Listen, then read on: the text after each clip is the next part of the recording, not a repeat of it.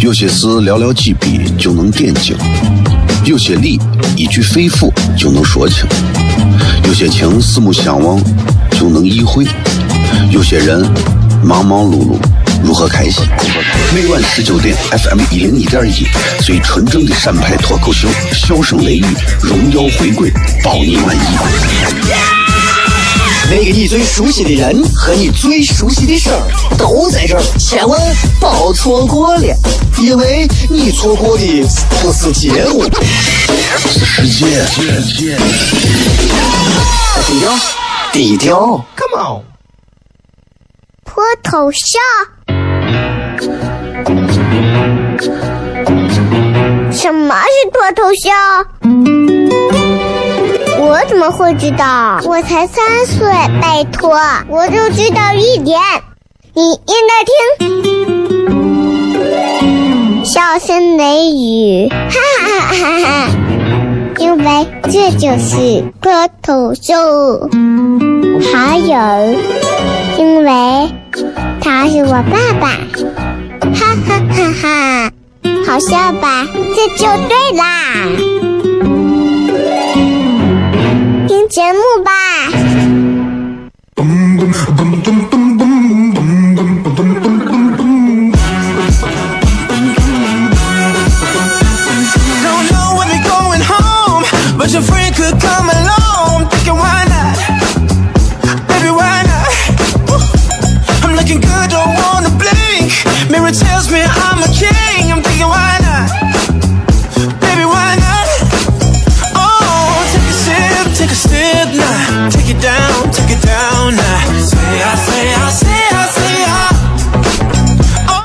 是 C F M 一零一点一陕西秦腔广播西安论坛，周一到周五晚上的十九点到二十点，为各位带来这一个小时的节目。小声雷雨，各位好，我是小雷。怎么样，各位？今天礼拜五啊，应该很开心了吧？对吧？人一到礼拜五的时候，心情就会变得很好，因为明天礼拜六、礼拜天。首先，今天是冬至，对吧？每个人都在节目上会听到很多广播主持人讲冬至，冬至你们都吃饺子，不吃饺子冻耳朵的传说。啊，我觉得主流媒体嘛，就不要总是在这上讲迷信的东西。你可以说冬至这一天你不吃饺子，你会显得你很没有那种传统的那种浓浓的那种情怀，你知道吗？你也可以说冬至这一天你不吃饺子，你可能会感觉没有像吃别的那么那么就吃的那么饱，对吧？但是你千万没有必要说，冬至不吃饺子一定会冻耳朵。这种东西其实对吧？从任何角角度来讲的话，冻耳朵真的饺子是不负这个责任的，啊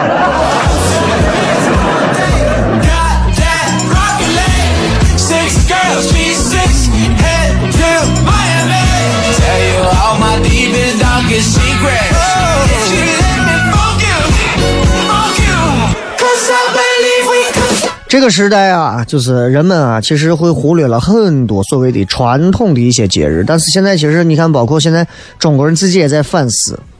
哎呀，说这个这个，咱们很多的一些传统节日，是不是应该好好拿起来，重新的把它推送到每个人心中？我觉得这个很重要，即便是仪式感，它也很重要。虽然我说这个饺子冻耳朵这个事情，我虽然调侃一下，但是我觉得这个东西对中国人来讲很重要。想一想，在你两三岁的时候。你的父母对你说要吃饺子啊，不吃饺子要冻耳朵，你那个时候就耳濡目染。然后到现在呢，你三十岁了，四十岁了，你还是会听到别人说要吃饺子啊，不吃饺子会冻耳朵。哇，你突然就会有一种什么样的感觉？就是感觉时空穿梭，有些东西没有变的感觉。前两天去看了一个电影，冯小刚的导演的这个《芳华》，看过之后，其实也是有一些小小的感触啊，就觉得确实是这部片子当中有一些可圈可点的地方啊，倒没有说是像很多人评论啊说，包括有人说小雷你看了《芳华》有啥想说的呢？其实还好，没有大家说的那么说冯小刚三十年来最好的作品，对吧？我这个东西你。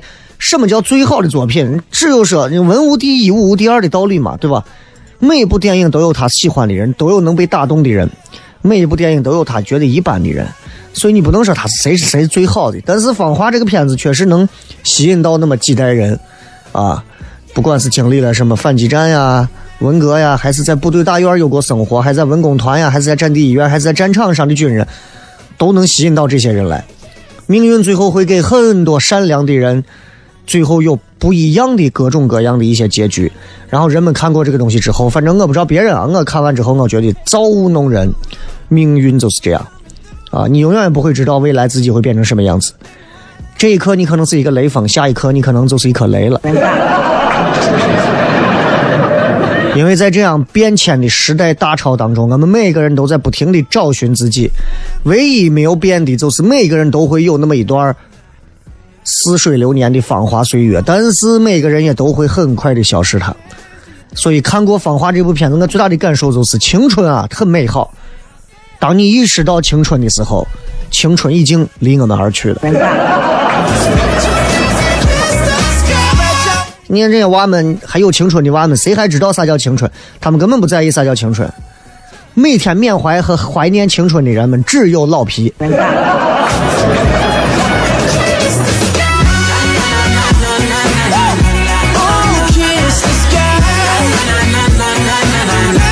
对吧？网上有个人说，大概是在我知道《西游记》还有作者的时候，我们的童年就结束了吧。时代改变，改变了我们的很多东西。如果我就在回想，如果我们八零后经历了当年七几年的事情，我们现在又会是怎么样？啊？如果九零后、零零后经历了那么六零、七零发生的那些事情，又会是怎么样？不好说。但是这个时代。塑造了不同时代的人们的新的一些性格特点和各种不同的特征。比方说，现在的这些年轻人们会变成什么样？在父母面前，他们假装努力坚强；在比他们小的小辈面前，他们假装成熟亲切；在同龄人面前呢，他们假装混的还不错。在遇到了一些所谓的暧昧的面前，他们假装性感洒脱有内涵；那在陌生人面前呢，他们又会假装自己有礼貌有谦和。今天我们微博的互动话题啊，一句话说一说：迄今为止你到现在都还怀揣着的梦想有什么？到现在为止，你告诉我你几岁？你还有什么样的梦想？我得知道你的年龄，不然的话，你迄今为止你说你十岁，那叫年龄吗？咱们接着广告，马上回来。笑声雷雨，有些事寥寥几笔就能点睛，有些理一句肺腑就能说清，有些情四目相望就能意会，有些人忙忙碌碌如何开心？每晚十九点，FM 一零一点一，最纯正的陕派脱口秀，笑声雷雨，荣耀回归，保你满意。那个你最熟悉的人和你最熟悉的事儿都在这儿，千万别错过了，因为你错过的不是节目，是世界。低调，低调，Come on。脱头像？什么是脱头像？我怎么会知道？我才三岁，拜托，我就知道一点。你应该听，笑声雷雨，哈哈哈哈！因为这就是脱头秀。还有，因为他是我爸爸，哈哈哈哈！好笑吧？这就对啦。听节目吧。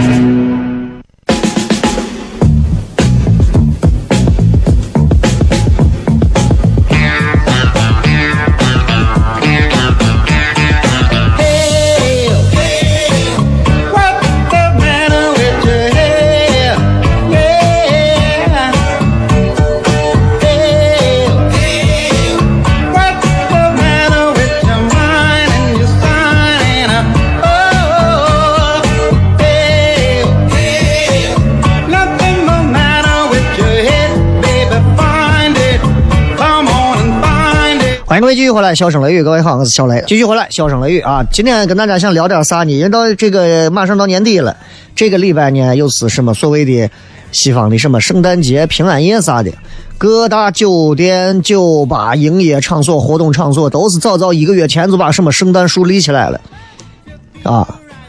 然后，其实我对圣诞节一直没有感觉，我不知道干啥用。我这么多年唯一对圣诞节的感觉就是圣诞节是可以出去挣外快的节日。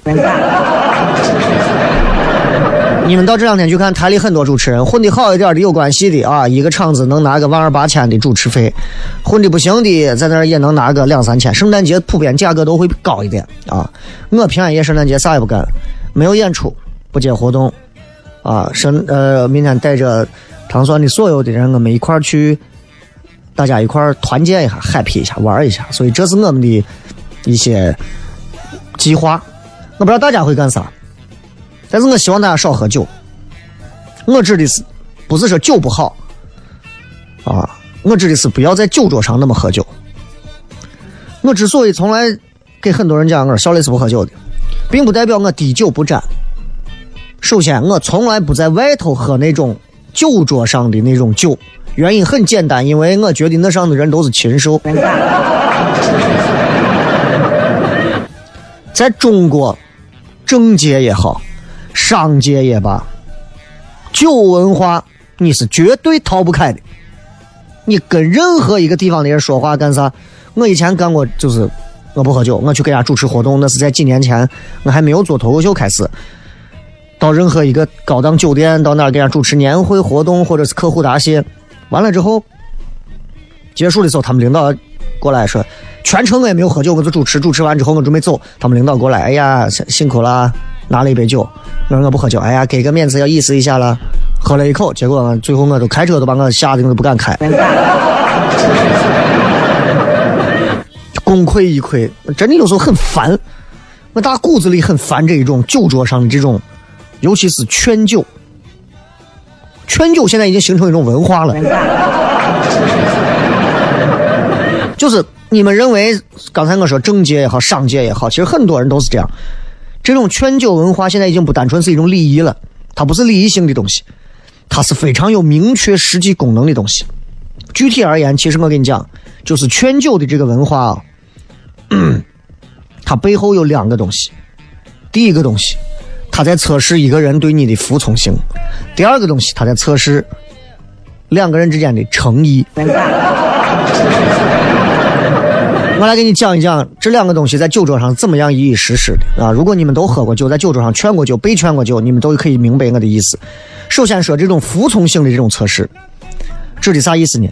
劝酒的人通过观察你是不是服从他要你继续喝酒的指令，来观察你能不能为了场面伤害自己的身体，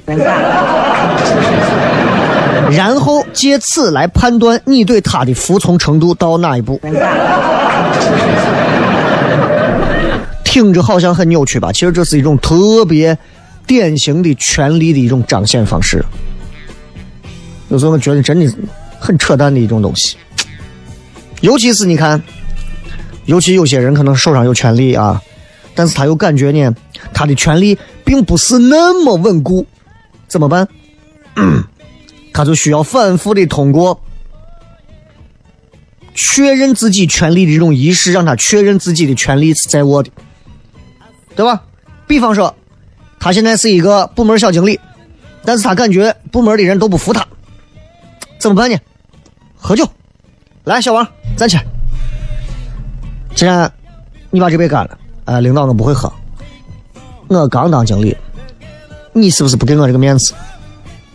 喝了，对对对对对对对，喝了。当他看到对方被逼着喝酒的窘态，他作为权力持有者在酒桌上，那是他那一刻最 enjoy、最好的享受。你们这些当领导的，有时候真的这些有官瘾的、有权力瘾的这些，你们有时候真的要反思一下你们这种变态扭曲的这种心态。很多人就是在酒桌上就靠这个活呢，没有这个东西他就觉得他要死了。那劝酒的人为了把这个东西实现他的目标，真的出尽各种想不到的东西。有些劝酒的，就是用一些利诱的东西去包装。你比方我们经常听到这样说：“你不喝，你可不够朋友啊！”哎，他给你框了一个很牛的一个利益标准。言下之意就是你喝了，你就是朋友。那有些劝酒的呢，就喜欢把威胁包装成一种利诱。这杯干了，咱马上就签这个合同。言下之意啥？你不喝这个酒啊，我就不跟你谈了，咱生意就不用做了，是吧？你们肯定很多人会觉得这个逻辑很荒谬，对吧？但是我给你讲，在中国的酒桌上，这种所谓测试你服从性的这种喝酒方式，它必须要这么荒谬，必须这么荒谬。你们知道过去有一个成语叫做“指鹿为马”吧？荒谬不荒谬？领导说：“这是啥？”哎呀，领导我不认识。他领导指着这个鹿说：“这是一匹马。”咦，领导你说的对。上级心里知道这不是马，下级也知道这不是马，上级知道下级知道这不是马，下级也知道上级知道自己知道这不是马。但是你还是得别给别人说这是马，双方心知肚明，互飙演技给别人看，厉害吧？就是就是这样，啊，荒谬吗？不荒谬，显而易见的荒谬，你还能表示出你的服从，这才是酒桌上这种服从性测试核心的意义。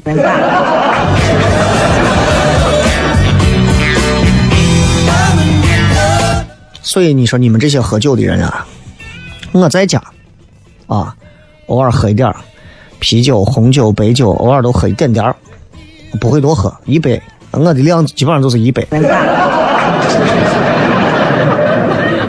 啊，就是那种清酒的那种小酒杯，一杯喝不了再多，就一杯，一杯喝完，哎，倒头就睡。出门绝对不碰酒，为啥？疯狂的人、扭曲的人、变态的人在酒桌上太多了。那同样，咱们说回来，在酒桌上，那你认为他真的不知道喝下去你会难受吗？劝酒的人难道不知道被劝的那个人喝完之后会难受吗？当然知道。他不知道是他劝这个小女娃喝酒，这个女娃喝下去对身体可能不好吗？当然知道。他不知道你第二天喝完会头疼欲裂吗？劝酒的人啥都知道，劝酒的人都知道后果。但是这种伤害和痛苦，就是劝酒的意义本身。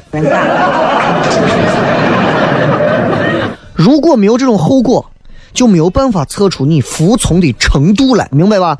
就好像说，你现在要加入我们黑社会啊，你必须现在干啥？要在手上划一刀，就是这样，划一刀你才行。用最微量的自我伤害来展示服从的姿态，就对吧？《电锯惊魂》都看过吧？想活命吧？想活命就要付出血的代价、疼痛的代价，割手的、拉腿的，就是啊献血的，反正就是，必须要让自己疼痛之后，你能获得救赎，一个套路。那政界也是这样，对吧？混官场的，对吧？我观察过，我观察过，这种测试其实不光是一种要你服从的测试，它更是一种宣誓效忠的仪式。他会提醒你，要你明白。上下关系要怎么摆？那在商界呢来说，做生意的人圈子啊，这种测试其实是给大家明确，你要清楚，兄弟，你要拎得清，现在到底是谁在求谁。所以有些时候，什么狗屁平平等互利这种合作关系，在酒桌上都是扯淡，哪有平等？从来都没有平等，Fire Play 永远都是说一说。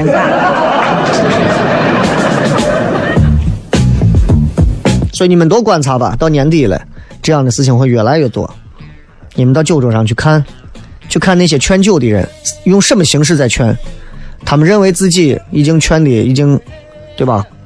哎呀，活色生香了，但实际上逃不开我说的这些套路，无外乎就是测试服从。还有一种测试就是我刚说的第二种，诚意的测试。这个东西指的啥？你就是劝酒的人一直在观察着这个被劝的人，他是不是能够放下他的心防和他的体面，然后向劝酒的人展示他的丑态。比方说，我是一个导演，我面试了一个女演员，但女演员很羞涩，我就给她说了，艺术嘛，对吧，都要放得开，对吧？哎，艺术你就要，你就要对吧？演员你就要有自我解放天性的本事。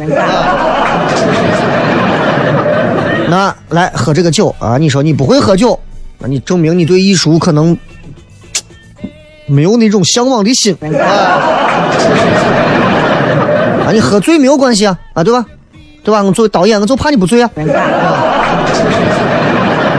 不对？毕竟江湖传闻嘛，对吧？你要都不醉，这酒店谁来睡？对不对？醉啊，那就醉吧。维系了一段关系，你要知道，这是需要付出代价的。醉酒就是代价。醉酒之后的那种丑态，吐了呀，说话呀，那是那是一种抵押。你在我这丑过，人跟人之间还不能完全信任吗？但你在我这丑过，某种程度上来讲，我们彼此就有抵押。接着广告，回来片。有些事寥寥几笔就能点睛，有些理一句肺腑就能说清，有些情四目相望就能意会，有些人忙忙碌碌。如何开心？每晚十九点，FM 一零一点一，最纯正的陕派脱口秀，笑声雷雨，荣耀回归，包你满意。那个你最熟悉的人和你最熟悉的事儿都在这儿，千万别错过了，因为你错过的不是节目，是时间。低调，低调，Come on，脱头像。什么是脱头像？我怎么会知道？我才三岁，拜托，我就知道一点。你应该听，笑声雷雨，哈哈哈哈哈！因为这就是脱头秀，还有，因为他是我爸爸。哈哈哈哈，好笑吧？这就对啦，节目吧。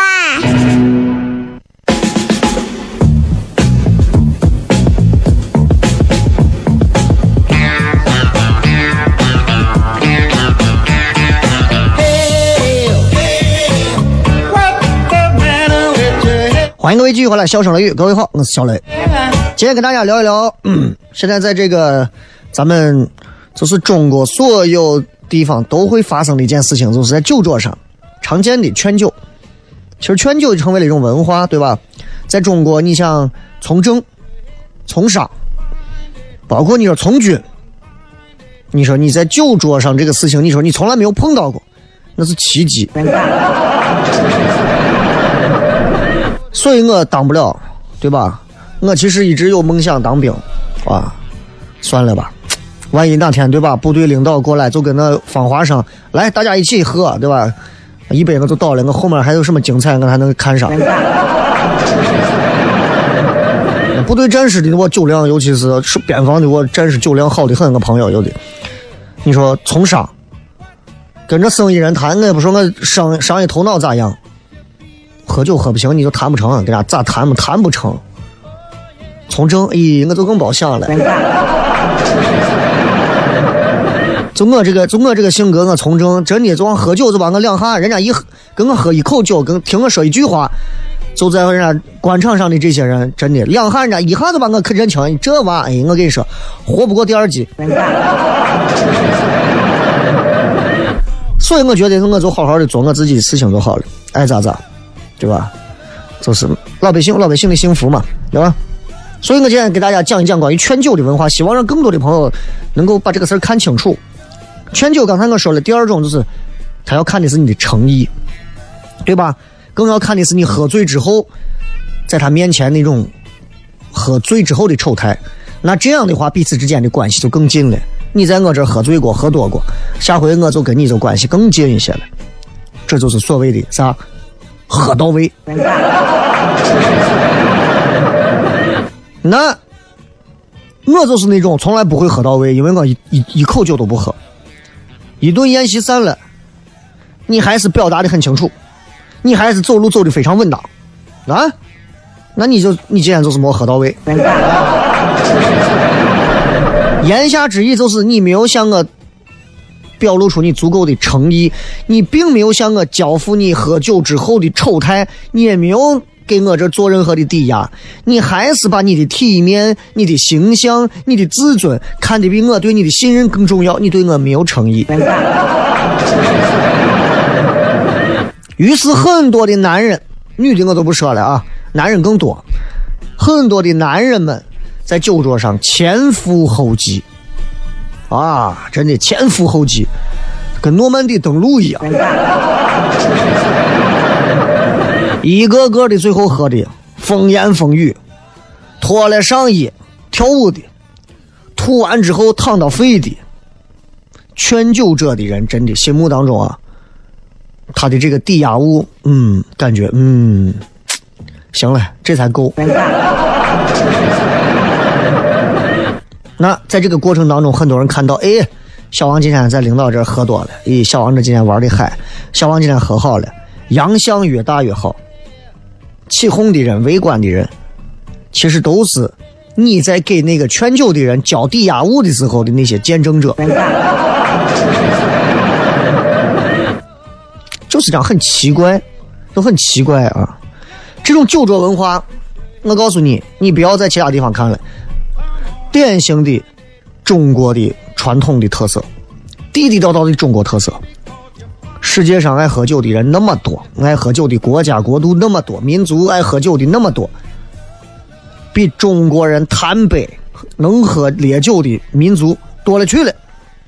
但是你发现没有？大多数自己喝，自己喝自己的。根本就不会管别人杯子里的事，就奇怪了，对吧？自己躲着不喝，但是想尽办法要让别人多喝的，就咱。而且这种酒桌文化也不是说中国的古老传统，这是最近这几十年才兴起来的，才兴起来的，对吧？这种传统文化的来源来自哪儿？你其实谁也不好说来自哪儿，对吧？你看这个《亮剑》里头，李云龙跟丁伟跟这个孔杰一块吃饭，跟楚云飞吃饭都要喝酒，互相敬酒。哎呦，云飞兄啊，是不是兄弟得罪你了？哎呦，那我先喝一杯啊！这就是。可能来自于部队文化也有，啊，商圈文化也有，官场文化也有，反正这种酒文化是一种杂交的产物，对吧？因为你看中国的酒局，它是对于那种高，就是那种特别高度的蒸馏烧酒有偏好。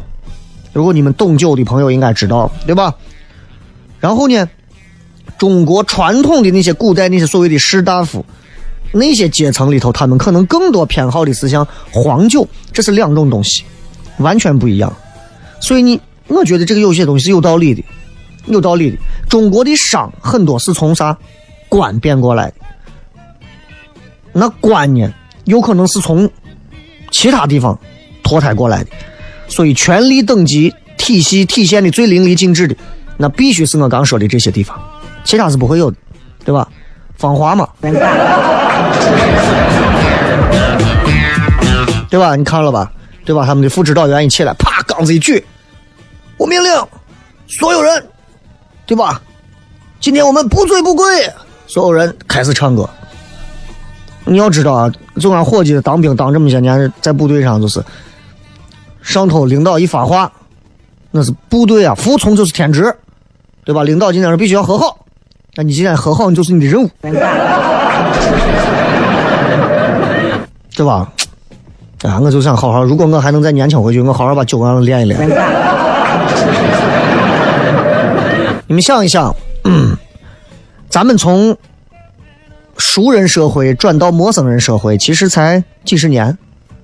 换换句话简单一点，在你小的时候，邻居之间在冬至的时候互相会送饺子。想想你现在的邻居是谁，你可能都不知道。可能邻居在家已经死了多少天了，都已经臭了，都都苍蝇都出来了，你可能才知道。我们现在就是缺乏非常成熟的那种互相信任的机制嘛，所以这种看似很荒谬的酒桌文化背后的真正逻辑，就是刚才我说的这个。所以你看，八零九零后这一代其实现在已经沦陷了。我们是喝软饮料长大的，但我们现在已经沦陷了，以至于就是这一套酒桌仪式那么的普及，那么的有感染力。八零九零后的人已经充充分掌握了这套东西，现在已经渗透到了。各个地方，everywhere，是吧？这就是非常深厚的民众土壤和现实基础，真的，这就是劝酒的文化。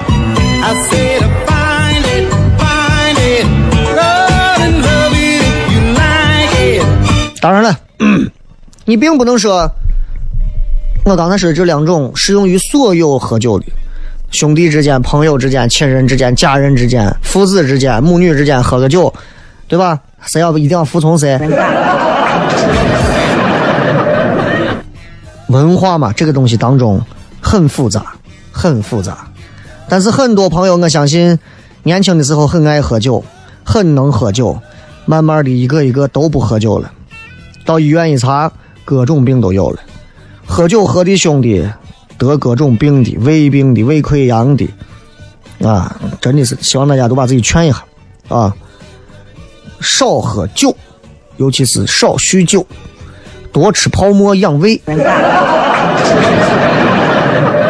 对吧？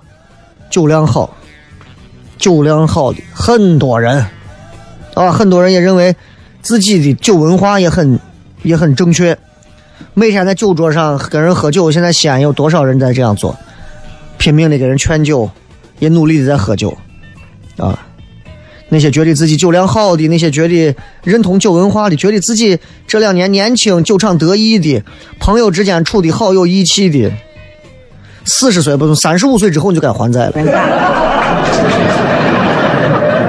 真的。所以其实。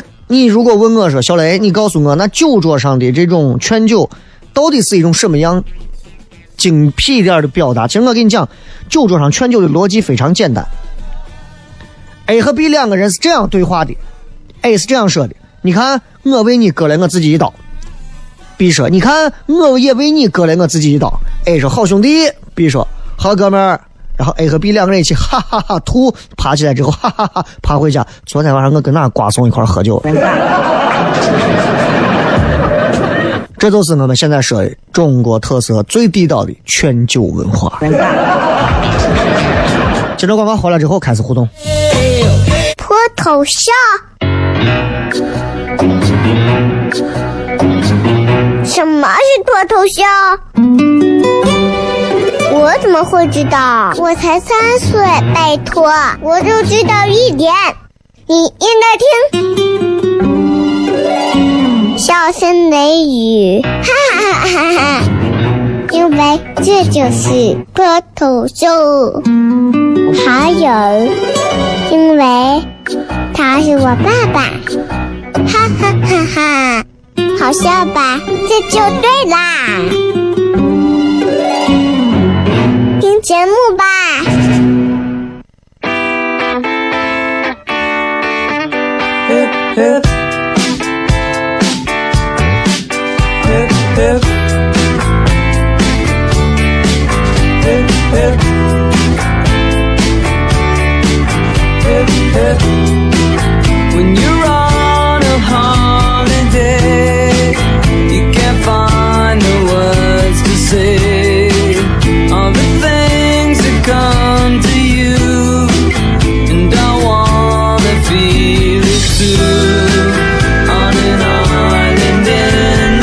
来看一看各位发来的各条好玩留言。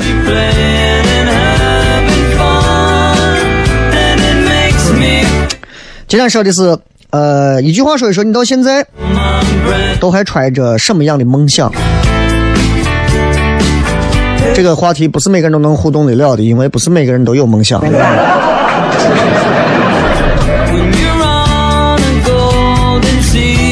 天儿说减肥成功，减肥成功是梦想吗？你生下来的时候是你这辈子最轻的时候，对吧？你要啥？这这还叫梦想吗？对不对？你只要记住，你你曾经最年轻，我以前最瘦的时候应该是呃呃，呀，我最轻的时候应该是八斤左右。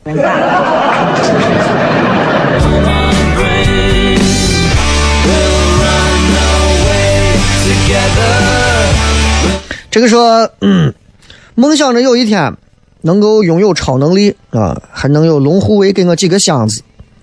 说雷哥，今天你这么说话，不怕领导找你谈话？我说什么话，至于让领导来找我谈话？领导知道我不喝酒，所以他应该不会找我请我喝酒啊啥的。你是觉得今天的内容砸到了你的玻璃心吗？很奇怪，这么多年做广播，总有很多的听众啊，操心着我的前途。好好开车，好好过日子。国家的强大比你们想象的要强大的多，国家在媒体舆论方面的自由度比你们想象到的要更加的宽容的多。管要靠谱说去看一场赵雷的演唱会，哎，很多人喜欢赵雷啊，因为赵雷跟小雷这两个人的名字拼音是一模一样的。我指的是输入法拼出来一模一样啊。所以你们如果只看过小雷脱口秀，没有看过赵雷的演唱会，很遗憾。如果你们只看过赵雷，听过赵雷，没有听过小雷，也很遗憾。下次看看有没有机会，专场的时候把赵雷请来。啊，雷哥的专场，哎，永远是没有错吧？对。嗯，一个人超生说想养狗，啊，还说需要一个男朋友。这两个你选一个都可以。啊，选一个都可以了，其他的不要太在意，啊，因为怎么讲呢？有男朋友确实烦一些，但是男朋友能跟你沟通，沟通也能把你气死。有狗的话，可能能好很多。啊，这个赚钱的还在默默坚持，虽然很麻木的，这些都不算是梦想吧。Sneaker 说：“我想开一个鞋店，只卖韦德。”啊，虽然我不太懂韦德是哪个鞋。每个人都有自己的梦想。我也经常在讲，包括我之前在微信上推，我说我一直有一个伟大的梦想，就是开一家面馆。说了很多年了都没有开，我仍然不认为晚几年开有什么问题。我觉得很多的事情在心里装着，它还能保留着一份希望和神圣的东西，对吧？现在就立刻做了，我怕我觉得不够成熟，时机不好，没有必要。毕竟我也不是想靠面馆去创业，然后去拿什么新三板上市啊啥。对吧？所以不要着急啊！你放心，再过一百年，西安人最爱吃的还是面。我就特别喜欢开一家这样的场所，不要太大啊，一百五十平左右，一百平左右。哎，白天卖面，晚上有我们线下的现场的脱口秀演出，还有酒水，特别好啊！最近在找地方，找到地方之后，嗯。再想象一下，这个，嗯，呃，属猪说拿到世界杯，原来是作为球员，现在是作为教练，看你操纵哪个球队了，啊，你先试着玩一下 FIFA，FIFA 的这个 Steam 上的 FIFA 二零一八，你看你操纵一个球队能拿下世界杯，我说的是亚洲球队，难度调到最高啊，看你能拿下。六六六说：“我想买一块劳力士，这个这个不算是多多麻烦的事情吧，对吧？嗯，你在很多的那种二手二手店能买到很多价格很便宜的劳力士。我为啥就觉得对戴表这个东西没有任何的兴致嘛？我这男的一定要戴一块劳力士能咋嘛？对吧？你说你要想在跑车里，想着一辆法拉利，我还能理解。”看时间嘛，对吧？几十万一块表，每个人的追求不一样，就像八十六万一个球鞋一样。我大哥说，做一名医生应该是截止到大学之前吧，现在只想暴富。医生最医生是很挣很挣钱的一个职业，好吧？对吧？金领职业，当然医生也要学有很多很很很艰难的一些修炼，对吧？小秦勇说是又能当司机，又能当钢琴家，又能当快乐的美食家。哦，就是兼职做滴滴，然后平常没事给娃教钢琴啊，然后自己家还开个凉皮店嘛，这也也挺好的。啊，二杆子说，我现在二十了，在部队还是纠结我是不是有点安于现状了。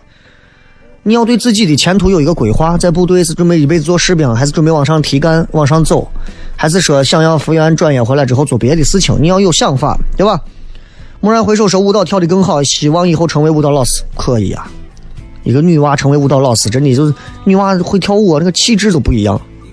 哎，我指的那种气质，就是那种跳过什么芭蕾啊、民族舞啊出来的，对吧？你说啊，我跳是街舞出来的女娃气质是另一回事。那就是跳芭蕾的出来以后，女娃我背都直挺挺的，真的，你就看，真的是穿不穿背背佳都是直的，对吧？那你看女娃子要跳嘻哈出来的，她未必走路是直的，她可能走路跟张嘉译一样，带着节奏啊，一边走一边穿我的穿我的新衣。